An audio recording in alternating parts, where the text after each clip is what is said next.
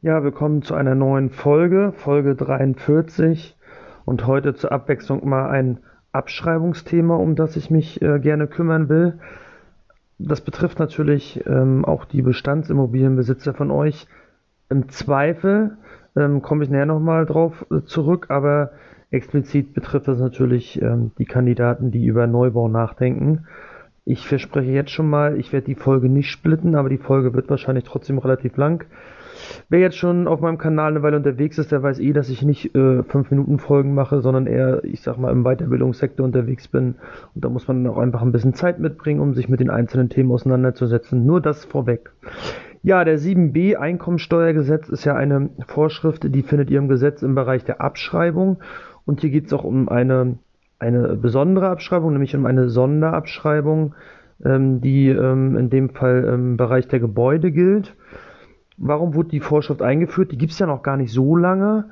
Ähm, die wurde eingeführt, um neuen Wohnraum zu schaffen. Ja, gerade in Ballungsgebieten ähm, haben wir oftmals das Problem, dass wir zu wenig Wohnraum haben und da will man die entsprechenden Investoren dazu bringen, ähm, vielleicht mehr Wohnraum zur Verfügung zu stellen und das entsprechend zu fördern.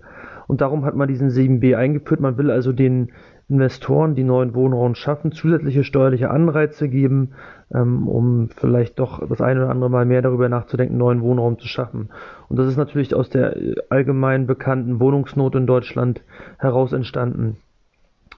Ja, was ich schon mal sagen muss, ist, ähm, es gibt halt aktuell wenig Rechtsprechung oder Literatur den, zu dem Thema. Das liegt natürlich daran, dass diese Vorschrift einfach relativ neu ist. Und die Frage ist natürlich auch, inwieweit diese Vorschrift sich noch fortentwickelt. Vielleicht ist das auch nur ein über, äh, ja, ähm, vorübergehendes Vehikel. Es gibt ja so ähm, spezielle Begrenzungen innerhalb der Vorschrift, darum weiß man auch nicht, wie sich diese Vorschrift fortentwickelt.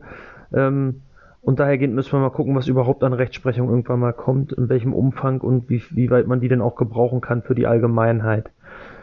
Ähm, ich hatte es schon mal gesagt, grundsätzlich geht es um eine, eine Sonderabschreibung oder ich nenne es jetzt nachträglich auch immer ähm, Sonderafa und es geht explizit bei ähm, Neubau, also bei Schaffung neuen Wohnraums. Und grundsätzlich haben wir dieses Thema der Sonderabschreibung immer in den ersten vier Jahren, wenn wir über das Thema reden, wir bauen jetzt etwas oder lassen etwas neu bauen, dann ist das Thema Sonderabschreibung relevant für die ersten vier Jahre.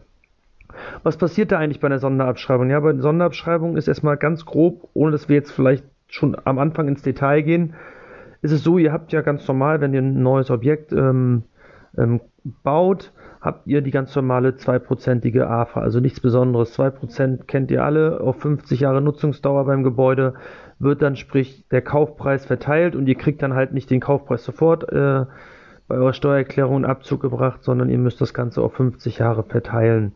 Das ist eigentlich so der Klassiker. Und jetzt kommt praktisch zu dieser normalen AFA eine zusätzliche AFA hinzu und das ist diese Sonder-AFA nach 7b sodass praktisch die AFA, die ihr eigentlich in späteren Jahren erst kriegen würdet, jetzt teilweise vorgezogen wird. Das heißt, ähm, für euch ist halt der Vorteil, dass ihr zusätzliche Liquidität aufbaut. Ähm, gerade im Hinblick darauf, dass ihr vielleicht sagt, okay, äh, meine AFA ist 2%, meine Tilgung ist vielleicht auch 2%. Ich habe ja schon mal früher in einem anderen Podcast-Folge erklärt, dass ähm, die Tilgung selber kein Aufwand für euch darstellt, ähm, sondern die Abschreibung ist euer Aufwand. Wenn die Tilgung und die AFA den gleichen Prozentsatz ausmachen, dann korrespondiert das. Oftmals ist es aber so, dass die Tilgung meistens ein bisschen höher ist ähm, als, beziehungsweise vielleicht anfänglich bei 2% beginnt, aber dann über, die, über den Annuitäteneffekt des Darlehens tendenziell immer ein paar Prozent mehr wird und der Zinsbetrag, äh, der nimmt dann äh, über die Zeit etwas ab. Dadurch kann das schon mal abweichen, dass wir zwischen AFA und Tilgung einen Unterschied haben. Nehmen wir jetzt mal das Beispiel Liquidität, äh, Tilgung 2% und APA 2% beginnen erstmal gleich. Dann habt ihr tatsächlich einen Liquiditätsvorteil, weil ihr ja dann neben der normalen 2% APA auch noch die Sonder-APA kriegt. Und durch diese Sonder-APA habt ihr einen zusätzlichen steuerlichen Effekt. Das heißt, ihr spart Steuern, die ihr im Zweifel für weiteren Bestandsaufbau nehmen könnt oder vielleicht auch, an, um an dem Objekt noch was zu verändern. Aber wie gesagt, wenn es um Veränderungen geht, dann muss man da auch wieder vorsichtig sein, komme ich später mal drauf zurück. Ähm, was man aber wissen muss, und da möchte ich an dieser Stelle schon mal drauf eingehen, die Sonderafa, die ihr am Anfang habt, ja, die werdet ihr dafür aber in der, in der späteren Zeit in eurer normalen Abspreibung als, als ich sag mal, ähm, als Gegenpol wiederfinden. Also sagen wir ein Beispiel, ihr habt keine Sonderafer, kriegt immer 2%. So, jetzt habt ihr einen anderen Fall.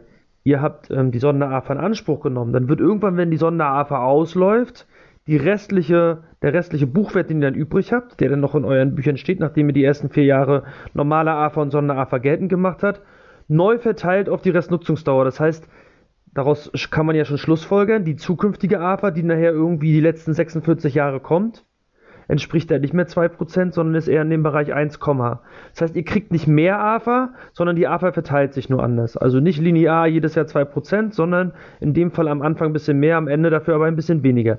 Das muss einem äh, natürlich bewusst sein. Ne?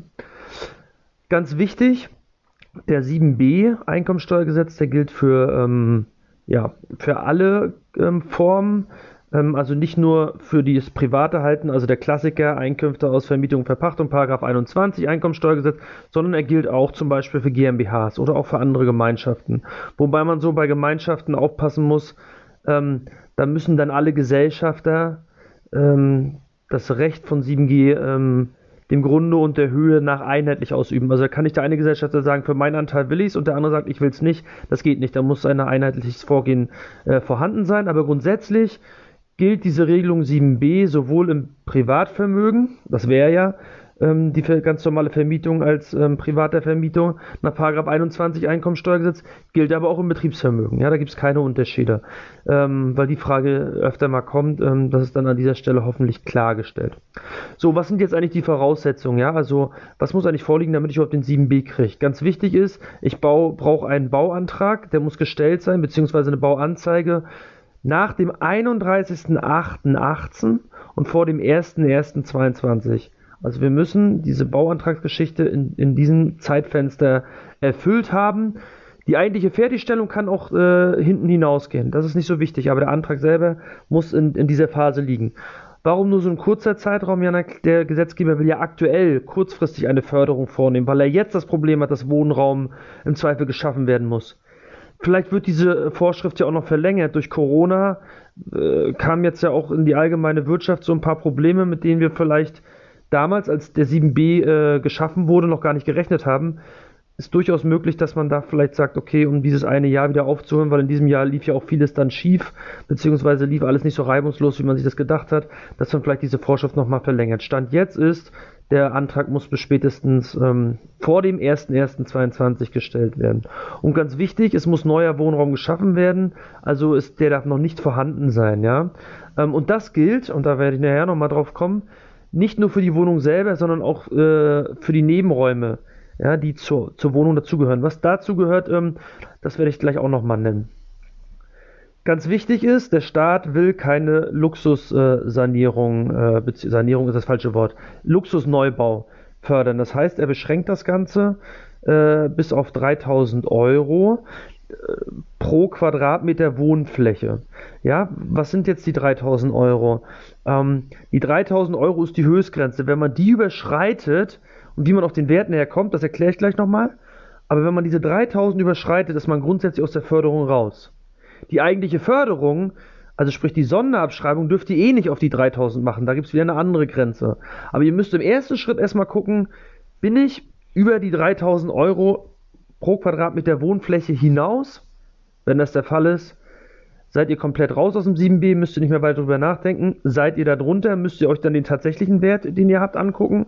Und dann, wie gesagt, gibt es eine zweite Grenze, auf was man die AFA berechnen darf. Was gehört jetzt eigentlich dazu? Ja, also diese 3000 Euro Quadratmeter Wohnfläche, die beziehen sich aber nur auf den Anteil des Gebäudes. Nicht dazu gehören Außenanlagen, nicht dazu gehören, ganz wichtig, auch nicht das Grundstück. Das heißt, wenn ihr jetzt irgendwo losgeht und euch eine Wohnung ähm, kaufen wollt, die, oder, oder eine Neubauwohnung äh, kaufen wollt, dann kann es auch sein, dass ihr erstmal einen Quadratmeterpreis seht, äh, bezogen aufs Exposé von 5000 Euro. Seid vorsichtig, ihr seid noch lange nicht raus aus dem Thema Sonderafa nach 7b. Ihr müsst euch das differenziert dann angucken, erkläre ich gleich noch. Aber ich möchte schon mal die hier abholen, die jetzt schon sagen, ach 5000 Euro bin ich raus. Nein, das ist nicht so. Ihr müsst weiter gucken. Was fällt unter die 3000 rein? Alle Anschaffungs- oder Herstellungskosten. Ja, also wir können ja hier einen Fall haben, dass wir selber bauen, dann haben wir Herstellungskosten. Es kann natürlich auch sein, dass wir irgendwas Neugebautes äh, anschaffen. Dann sind wir im Bereich der Anschaffungskosten. Diese Kosten und nur bezogen auf das Gebäude, also gesagt, nicht Grundstück, das müsst ihr rausrechnen, nicht Außenanlagen auch rausrechnen. Alles, was fürs Grund Gebäude dann übrig bleibt. Da dürft ihr die drei nicht überschreiten, aber es gelten die kompletten Anschaffungskosten, also so wie es immer kennt. Was gehört denn zu den Anschaffungskosten? Auch Grunderwerbsteuer. Natürlich nur anteilig fürs Gebäude, nicht der Anteil, der auf den Grund und Boden entfällt. Was gehört noch dazu? Notar, Makler, Amtsgericht, die typischen Kosten. Und wenn ihr vielleicht noch irgendwas habt, was mit der Anschaffung zusammenhängt. Aber das sind so die großen Kosten. Jetzt ist aber ganz schön, es geht ja um 3000 Euro pro Quadratmeter Wohnfläche. Und zu den Wohnflächen, hatte ich gesagt, gehören jetzt auch Nebenflächen. Das heißt, wenn ihr ein Exposé kriegt, wird da oftmals nur die Wohnfläche drin stehen, also die reine Wohnung. Es werden aber gar keine Quadratmeter ausgewiesen für die Nebenräume. Wenn ihr die jetzt noch dazu rechnet, kommt ihr meistens auf das, was euch zusteht am Ende, auch über die gemeinschaftliche Nutzung oder über die, die, zum Beispiel Nutzung eines Kellerraums, kommt ihr vielleicht auf eine viel höhere Quadratmeterzahl. Im Exposé stehen vielleicht 70 Quadratmeter, effektiv sind es aber 90 oder 100. Und wenn ihr dann mit 100 weiterrechnet, kommt ihr auf einen ganz anderen Quadratmeterpreis, als wenn ihr nur mit 70 rechnet. Auch das solltet ihr beachten. Also nehmt nicht immer gleich den Wert, der im Exposé steht, ähm, sondern denkt lieber über das Gesamtgebäude nach. Dadurch wird natürlich dieser Wert von 3000 Euro relativiert und das ist das, was ich schon gesagt hatte. Auch wenn ihr auf den ersten Blick 5000 lest, muss das noch lange nicht heißen, dass ihr in der Summe raus seid aus 7b. Da müsst ihr halt genau prüfen. Ja, was nimmt man eigentlich als Grundlage? Ich habe ja schon mal gesagt, die Wohnfläche nach Wohnflächenverordnung, äh, die nehmt ihr mit dem Zusatz, dass ihr auch Nebenräume dazu nehmen dürft. Das ist die eine Variante. Die andere Variante ist, ihr dürft die äh, Bruttogrundfläche nehmen, laut Bauunterlagen, ähm, nach DIN 277. Jetzt müsst ihr mal gucken, also ich bin da ja nicht so der Experte, ich bin jetzt nicht vom Bau ähm, oder auch nicht in dem Sinne so vom Fach, aber wenn euch die beiden Werte bekannt sind, vergleicht die mal. Im Zweifel ist die Bruttogrundfläche ähm, sogar ein bisschen größer. Größere Fläche heißt auch, euer Anteil ist größer. Das heißt auch, dass im Zweifel der Quadratmeterwert, den ihr ausrechnet, im Zweifel ein bisschen niedriger ist. Und das wollt ihr ja. Ihr wollt ja unter den 3000 bleiben. Ähm, ich weiß aber, dass man diese Bauunterlagen ähm, relativ schwierig kriegt, gerade wenn man so vom Bauträger ähm, Eigentumserwerb vornimmt, dann kann es oft sein, dass er diese Unterlagen gar nicht rausgibt. Kleinen Hinweis habe ich jetzt gerade nochmal, als ich mich belesen habe, gesehen. Funktionsflächen werden wohl, also Funktionsflächen wären jetzt Treppenhaus, Schacht, Schächte etc., werden wohl bei dieser Wohnflächenberechnung mit Nebenräumen nicht berücksichtigt. Bei der, bei der, bei dieser DIN-Norm-Geschichte brutto äh, Gesamtfläche na, mit den Bauunterlagen, da werden die wohl berücksichtigt. Also könnte es sogar sein, dass diese zweite Variante sogar noch zu euren Gunsten ist. Was ist ganz wichtig, und das vergessen viele, wenn ihr jetzt so einen Neubau habt, dann seid ihr zehn Jahre daran gebunden, das Ganze zu Wohnzwecken zu vermieten, weil der Staat wollte halt die Wohnbauförderung natürlich erreichen. Und er will natürlich nicht kurzfristige Spekulationen erreichen, sondern dass man schon langfristig ähm, das Ganze betreibt. Das heißt, ihr müsst zehn Jahre das zu Wohnzwecken ähm, zur Verfügung stellen. Das Ganze muss entgeltlich sein. Also selber drin wohnen, umsonst vermieten etc. geht nicht. Man könnte natürlich darüber nachdenken, das vielleicht verbilligt zu vermieten, da sage ich am Ende nochmal was zu. Aber grundsätzlich muss es schon mal entgeltlich sein. Und ähm, zehn Jahre sind aber nicht ganz zehn Jahre, wenn man das Gesetz genau liest gilt das Jahr der Anschaffung schon als ein Jahr und dann die nächsten neun vollen Veranlagungszeiträume. Also im Zweifel sind es gar nicht genau volle zehn Jahre. Nur, dass man das vielleicht auch auf dem Schirm hat. Was nicht gefördert wird, ist nur vorübergehende Beherbergung. Also sowas wie Hotels oder sowas oder Ferienwohnungen sind nicht gefördert. Der Staat möchte wirklich Wohnraum, wo Leute dauerhaft wohnen können, fördern. Jetzt ist natürlich die Frage, was heißt dauerhaft? Heißt dauerhaft ein Jahr, heißt es sechs Monate? Ihr kennt ja immer diese sechs Monatsfrist aus der Umsatzsteuer, wenn es um das Thema geht, kurzfristige Vermietung. Und da, wie gesagt, geht es immer um die sechs Monate. Jetzt muss man aber wissen, wenn man im Steuerrecht aktiv ist, Einkommensteuer und Umsatzsteuer sind zwei getrennte Themen voneinander. Da greifen manchmal Regelungen auf der einen Seite, bei der anderen nicht. Grundsätzlich könnte man es natürlich als Argumentations- ähm, Spielraum dazu nehmen. Ich glaube, wenn ihr bei einem Jahr seid, seid ihr auf jeden Fall safe. Auch da bin ich mal gespannt, was die zukünftige Rechtsprechung sagt. Das muss man einfach mal abwarten. Wir sind halt relativ weit am Anfang von diesem Thema. Dahergehend kann ich hier eigentlich auch noch nicht zu viel versprechen. Da muss man mal gucken, wo die Entwicklung hingeht. Auch hier, ich will auch an dieser Stelle nochmal äh, betonen, ne? also das Thema ist so neu. Vielleicht ist mir auch mal ein Urteil durchgerutscht, obwohl ein Urteil werden wir noch nicht haben, aber irgendeine eine, eine Mitteilung von irgendeiner Behörde, wie sie gewisse Themen sehen, ähm, dann bitte ich das zu entschuldigen, dann gerne äh, Info an mich, gib mir ein Feedback, dann stelle ich auch Sachen klar. Ich habe das ja gerade in einer anderen Folge einmal gemacht, weil ich da nicht zu doll ins Detail gegangen bin, aber eine entscheidende Aussage einfach nicht besprochen hatte. Das kann man in so einem Fall natürlich hier auch tun. Ne? Also wie gesagt, ich bin nicht äh, unfehlbar und mache natürlich auch mal Fehler. Am Ende ist das hier ein Freizeitkanal und ähm, nehmt so viel mit, wie ihr wollt oder könnt und ähm, ja, das als kleinen äh, Hinweis. Ganz wichtig, ihr müsst aufpassen, ne? wenn ihr das Ganze jetzt vermietet und ihr erlaubt euer Miet, also wenn euer Mieter habt ihr im Griff, dass ihr da zehn Jahre drin wohnt, das habt ihr als Vermieter im Griff. Erlaubt ihr aber Untermietverträge in euren Mietverträgen, müsst ihr sicherstellen, dass eurer, das ist dann ja in dem Fall ein Zwischenmieter, dass der selber auch dafür sorgt, dass die Untervermietung auch zu Wohnzwecken ist. Ja, das heißt, macht euch in den Mietvertrag eine entsprechende Klausel mit rein, dass ihr zwar die Untermietung erlaubt, aber darauf hinweist, dass das die Weitervermietung nur zu Wohnzwecken sein kann. Und wenn er sich da nicht dran hält, dann müsst ihr eine entsprechende Haftungsklausel mit in den Mietvertrag reinnehmen, dass er im Zweifel für alle Schäden äh, aufkommt. Was für Schäden das sind, die erkläre ich später noch. Ja, bei Studenten könnte es gegebenenfalls ein paar Ausnahmen geben, wenn es um diese Dauerhaftigkeit geht, aber ähm, wenn man dann wirklich den Fall Studenten hat, dann muss man da nochmal ins Detail gehen und sich das genau angucken. Es gibt ja dafür, ich wollte es eigentlich erst am Ende nennen, aber dann nenne ich es hier mal, es gibt dafür ein umfangreiches BMF-Schreiben, also ein Schreiben vom Bundesministerium der Finanzen. Ähm, ich gucke mal hier, das war glaube ich vom 7.7.2020, ähm, da wird eigentlich alles sehr intensiv geklärt. Also wer mit dem Gesetz nicht weiterkommt, wem das zu viel ist, äh, zu wenig ist an Informationen, der guckt einfach mal in dieses BMF-Schreiben. Das findet man überall online, äh, wenn man da mal genauer schaut. Ja, und jetzt hatte ich ja von gesagt, ihr müsst unter 3000 Euro Sablonfläche bleiben, damit ihr überhaupt in der Förderung drin seid. Die Sonderabschreibung selber kriegt ihr aber dann nur auf 2000 Euro. Das heißt, wenn ihr jetzt, ähm, wenn ihr jetzt zum Beispiel äh, Kosten habt von 2700 Euro, dann seid ihr safe das heißt, ihr dürft die Sonderabschreibung geltend machen auf 2000 Euro. Ja, also die 2000 sind der Höchstbetrag, worauf ihr die Sonderafa kriegt. Die normale AFA kriegt ihr natürlich auf eure 2,7, ist ja klar. Ja, aber die Sonderafa nur auf 2000. Habt ihr insgesamt nur Kosten von 1,8, kriegt ihr natürlich nur 1,8. Dann könnt ihr keine Sonderabschreibung auf 2000 geltend machen. Also gedeckelt ist das natürlich schon auf die tatsächlichen Anschaffungskosten, aber maximal dann auf 2000 Euro pro Quadratmeter.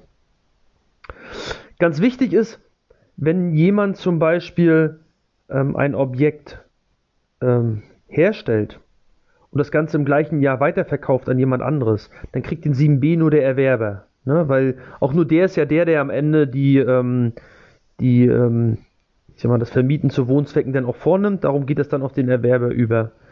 Ähm, das ist ja eh ganz wichtig, dass man darauf achtet, da werde ich sonst auch nochmal gleich drauf eingehen, dass der ähm, Erwerb von jemand anderes, also ich sag mal, der Erwerb vom Hersteller alles im gleichen Jahr erfolgt. Sonst seid ihr nämlich aus der ganzen Geschichte 7b auch raus.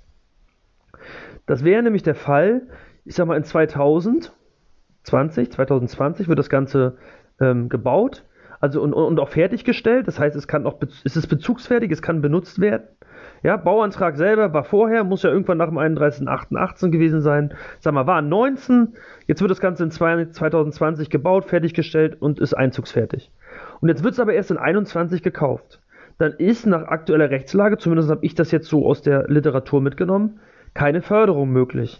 Weil Voraussetzung ist, dass im Jahr des, der Fertigstellung auch die ähm, Vermietung vorgenommen wird. Und wenn ich das Ganze erst ein Jahr später kaufe, dann schaffe ich das alles nicht in einem Jahr.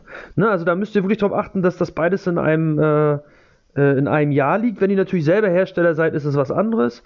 Ne? Dann ähm, werdet ihr im Normalfall irgendwann äh, mit der Herstellung fertig sein und dann werdet ihr auch in die Vermietung starten, dann ist alles gut. Leerstand ist in dem Fall, wenn er jetzt mal ein, zwei Monate Leerstand ist, das ist nicht schlimm. Ja, wichtig ist, dass ihr mit dem, mit der mit der Möglichkeit, es als Vermietung zur Verfügung zu stellen. Das heißt, ihr schaltet Anzeigen, ihr macht Besichtigungen etc. Damit müsst ihr begonnen haben. Ihr müsst also signalisieren, dass ihr jetzt auch mit der, ähm, mit der wohnwirtschaftlichen Nutzung starten wollt. Ähm, aber wie gesagt, ähm, bei den anderen Fall, es hat ein anderer für euch hergestellt, ihr kauft ihm das jetzt ab, dann müsst ihr in einem Jahr bleiben. Und das finde ich echt ein bisschen tricky, wenn ich das so lese, weil da steht immer drin, die Herstellung und dann die Anschaffung. Also Herstellung macht A, Anschaffung macht dann B von A muss im gleichen Jahr sein. Und wichtig ist, Anschaffungszeitpunkt ist immer der Zeitpunkt Übergang Nutzen und Lasten. Das heißt, das ist nicht euer Notartermin. Das heißt, ihr seid auf andere angewiesen, dass das auch noch alles in einem Jahr klappt. Ich sag mal, ihr sitzt im Oktober beim Notar. Das Ding ist jetzt, sag ich mal, im Juli fertig geworden. Ihr sitzt im, im Oktober beim Notar. Der Notar macht zwar seine Hausaufgaben, aber ähm, es kommt einfach nicht ähm, dazu, dass der Übergang Nutzen und Lasten stattfindet. Manchmal gibt es ja ähm, Thematiken, warum es nach dem Notartermin doch nochmal ein oder zwei Wochen länger dauert. Und wenn es dazu kommt, dass dann Nutzen und Lasten später äh, stattfinden, dann ist das schon äh, ein Problem. Das heißt, da bin ich mal gespannt, wie zukünftig so die Rechtsprechung ist. Ähm, genau zu diesem Thema wird es wahrscheinlich einige Rechtsprechung irgendwann geben. Ähm, und darüber werde ich dann natürlich entsprechend berichten. Da bin ich also, wie gesagt, da bin ich total gespannt, ähm, wie man das lösen will. Vielleicht kann man es heute schon lösen, indem man sagt, okay, heute ist Notartermin, Übergang ist weiß ich, 1. Dezember, dann wären wir noch safe. Ähm, und wenn es dann durch irgendwelche anderen Punkte zu einer Verschiebung kommt, hat man zumindest notariell noch vereinbart, man wollte aber eher den Übergang machen. Es lag dann, ich sag mal, an, an Dritten, also an anderen Beteiligten im Verfahren daran, dass es sich verschoben hat. Wäre natürlich ein gutes Argument für euch. Ne? Also da, ähm, das sollte man vielleicht in dem Fall nutzen. Ja, insgesamt ist diese Sonder-AFA begrenzt bis zum Jahr 2026. Ja, ich hatte ja schon gesagt, der Bauantrag, der muss fertig sein bis zum 01.01.22. Das heißt, ähm, ich, ich sag mal, der Antrag wird jetzt in 2021 gestellt. Jetzt wird erstmal gebaut. Das kann ja heutzutage auch manchmal relativ lang dauern. Das heißt, 2024 haben wir Fertigstellung. Und grundsätzlich ist es so, dass man eigentlich vier Jahre Sonder-AFA geltend machen kann. Also im Jahr der, der, ich sag mal, der Anschaffung oder Herstellung und in den folgenden drei Jahren. Vier Jahre kann man machen. Jetzt begrenzt der Gesetzgeber das Ganze aber bis zum Jahr 2026. Das heißt, wenn wir die Fertigstellung erst in 24 haben, können wir nur in 24, 25 und 26 die Sonder-AFA geltend machen. Das heißt, wir können die AFA nur drei Jahre geltend machen, obwohl das Gesetz vier Jahre hergibt. Aber da es diese Begrenzung gibt bis 2026, verlieren wir ja ein Jahr Sonder-AFA. Die anderen Jahre können wir natürlich nutzen. Was ich vorhin schon mal gesagt habe, ist, Ihr kriegt ja die normale lineare AFA im Zweifel 2% und die Sonder-AFA nebeneinander. Das heißt, es wird auch nicht die lineare AFA am Anfang irgendwie angepasst, weil ihr eine Sonder-AFA kriegt. Dann würde das ja diese, dieser Fördereffekt ja irgendwie ins Leere laufen. Das heißt, ihr kriegt eure Sonder-AFA und diese 2% normale AFA. Das Ganze kriegt ihr dann vier Jahre und dann wird ein Restwert festgestellt. Und dieser Restwert wird dann auf die restliche Restnutzungsdauer, in dem Fall 46 Jahre verteilt, dann landet ihr irgendwo bei 1,5 noch was Prozent AFA. Seid also nicht mehr bei 2 Prozent, weil ihr ja schon durch die Sonder-AFA einen Teil der AFA vorgezogen habt. Und das Lustige ist in diesem Fall, den ich hier gerade genannt habe, wo wir in 2024 die Fertigstellung haben und wir nur drei Jahre Sonder-AFA geltend machen dürfen, sprich, es geht ja nur bis 2026, das heißt im Jahr 2027 kriegen wir keine Sonder-AFA mehr, die normale AFA, diese 2%, läuft aber immer diese vier Jahre. Das heißt, diese Aufteilung auf die Restnutzungsdauer machen wir immer nach dem vierten Jahr. Auch wenn das vierte Jahr, wie in meinem Fall hier 2024, gar nicht mehr förderfähig ist. Auch ganz lustig der Fall. Ähm, das Beispiel würdet ihr aber, glaube ich, auch irgendwo online finden.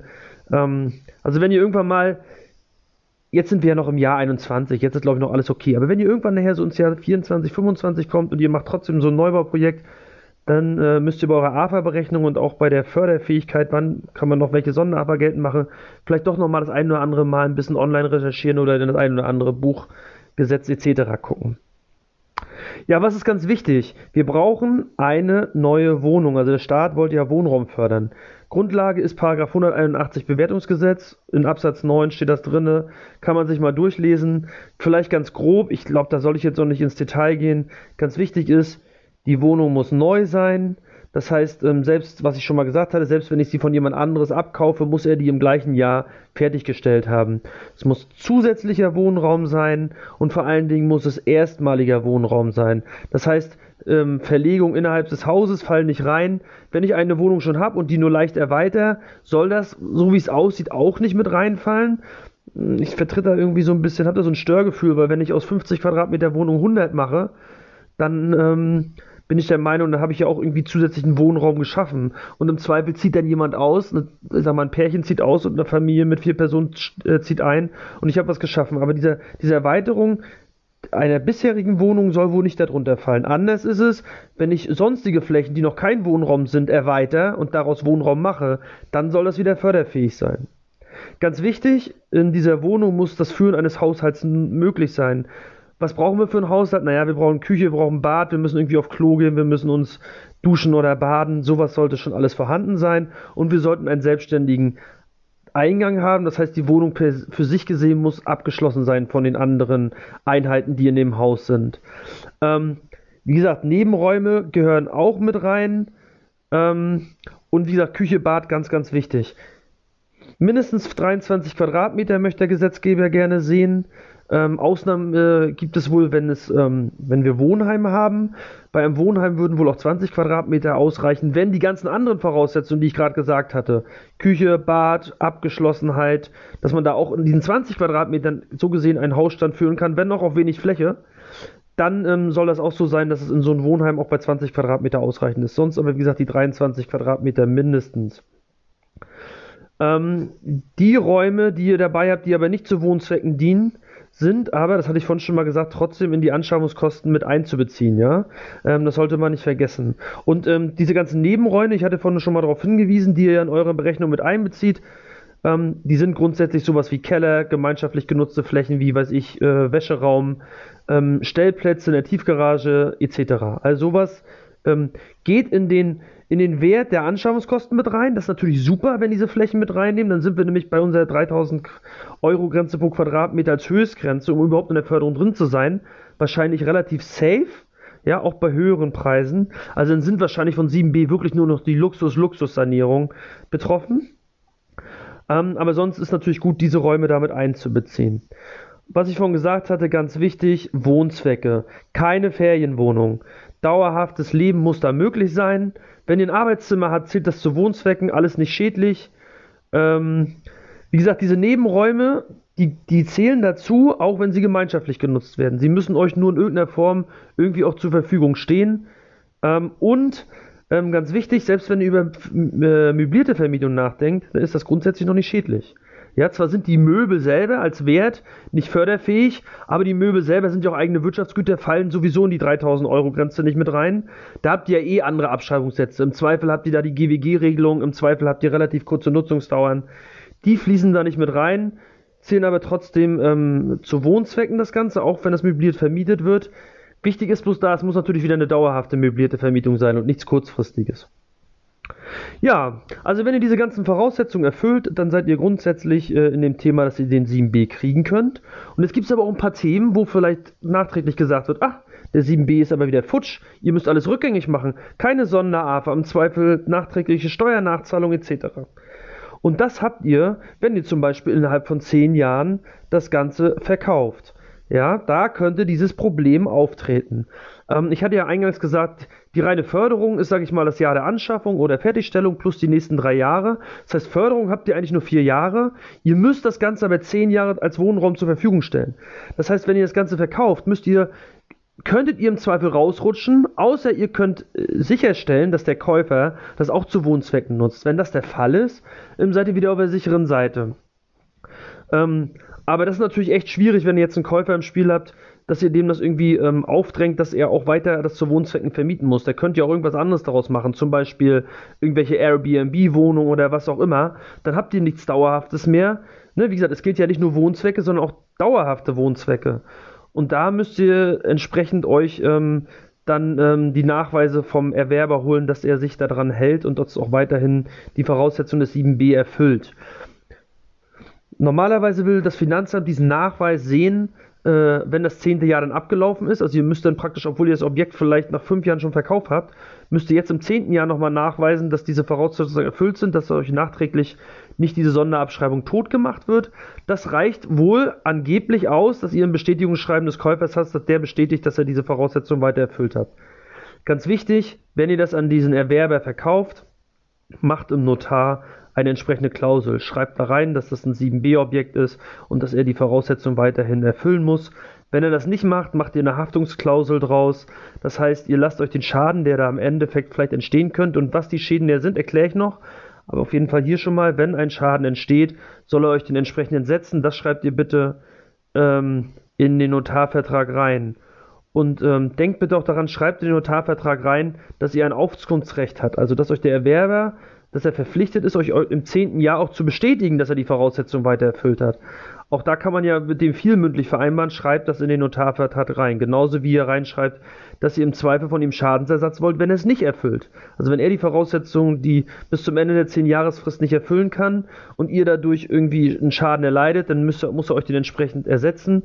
Und ganz wichtig, auch der kann ja zwei Jahre später oder ein Jahr später, wann auch immer, als Fix- and Flip-Objekt die ganze Sache wieder weiter veräußern.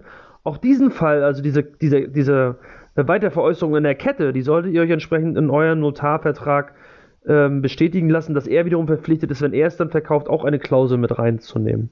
Also das ist ganz, ganz wichtig.